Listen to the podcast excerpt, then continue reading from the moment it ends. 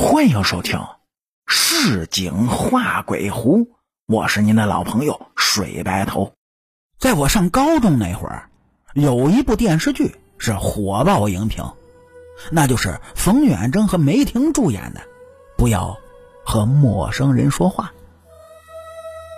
这部剧呢，在成为许多未成年人的童年阴影之余，也让“家庭暴力”这个词儿广为人知。我同事的大姐呢，也是家庭暴力的受害者，只是在她那个年代，这一概念还不普及，所以同事大姐的故事在悲惨中还透露着些许的诡异。同事家里呢是兄弟姊妹一共七个，父母呢那都是普通的工人，在当时呢那个物质生活。贫穷匮乏的年代，那个家庭的沉重负担也是可想而知的。转眼，同事的大姐就到了适婚的年龄。有一天呢，邻居就给介绍了一个对象，小伙子家的父母那都是高级的干部，上面就一个姐姐。这小伙子还是个建筑的工程师，目前呢是在外省做勘测，说是两年以后回到省城。可就不走了。同事家觉得这门亲事是再好不过了，既能减轻家庭的负担，又能改良家庭的成分，那真是一举两得的快哉快哉呀！两家人赶紧就安排大姐和小伙子见了面，双方的印象呢还都不错。由于这小伙子不在本地工作，所以后来两个人就一直靠通信联络了一年多。直到小伙子调回了省城，跟大姐结婚，他们总共只见过三次面，这其余的那都是写信。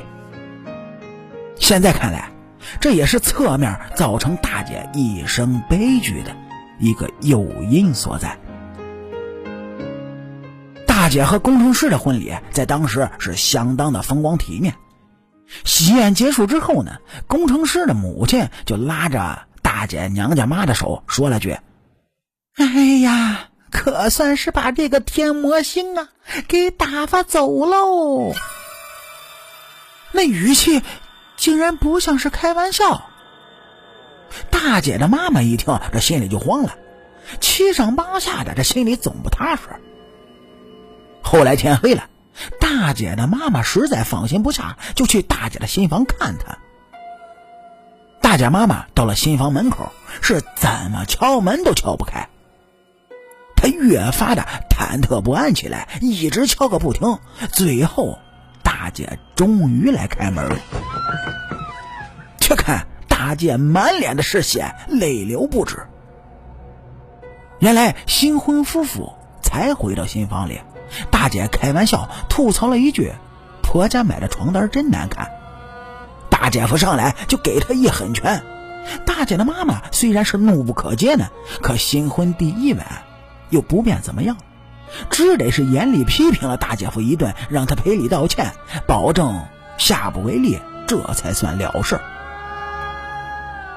谁知新婚之日才是大姐漫长苦难的开端，从那以后，大姐夫是三日一小揍，五日一小打。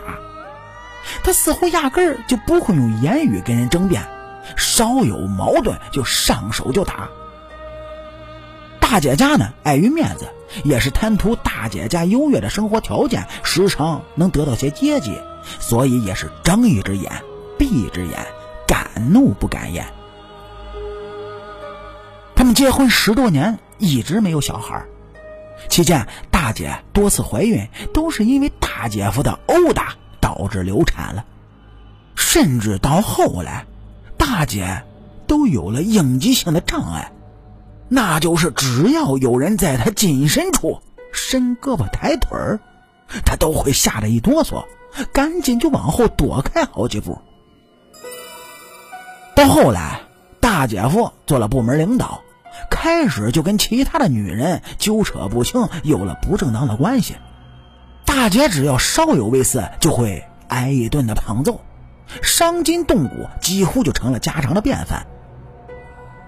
出事那天呢，大姐本来跟她妈妈去中医院调理，临时想起忘了拿病历，就跟妈妈一起回家去拿。谁知一进门就看见大姐夫正跟一个女人在那颠鸾倒凤，快活的很呢。姐的妈妈羞愤难当，恨不得就找条地缝钻了。倒是大姐夫不急不躁，淡定的很。他让女人穿上衣服先走，他自己不急不慢的穿上衣服，还坐在沙发上，一边抽烟一边鄙夷的来回打量着大姐。后来就在大姐夫起身要走时，突然就一头栽倒在地，不省人事。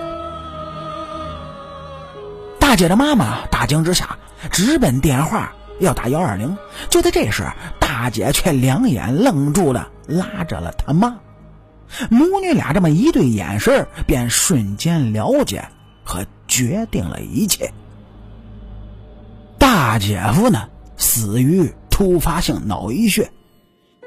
那个秘密本来是要被大姐母女俩带进坟墓里去的。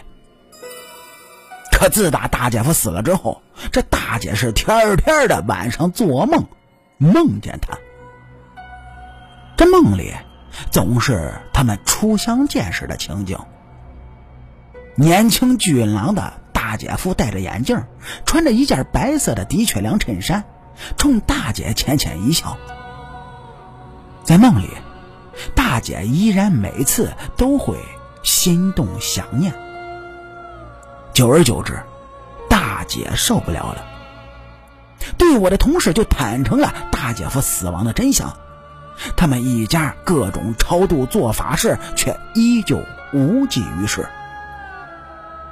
每当午夜梦回时，大姐还是会一次次的跟大姐夫人生若只如初见。有一种精神疾病叫做。斯德哥尔摩综合症，通常指犯罪的被害人对于犯罪者产生情感，甚至反过来帮助犯罪者的一种情节。大姐夜夜深陷，摆脱不开初相识的梦魇，是由于爱，还是因为恨呢？恐怕没人能解释得清。只是，当。苦难屈辱不堪重负时，沉默的羔羊亦能杀人。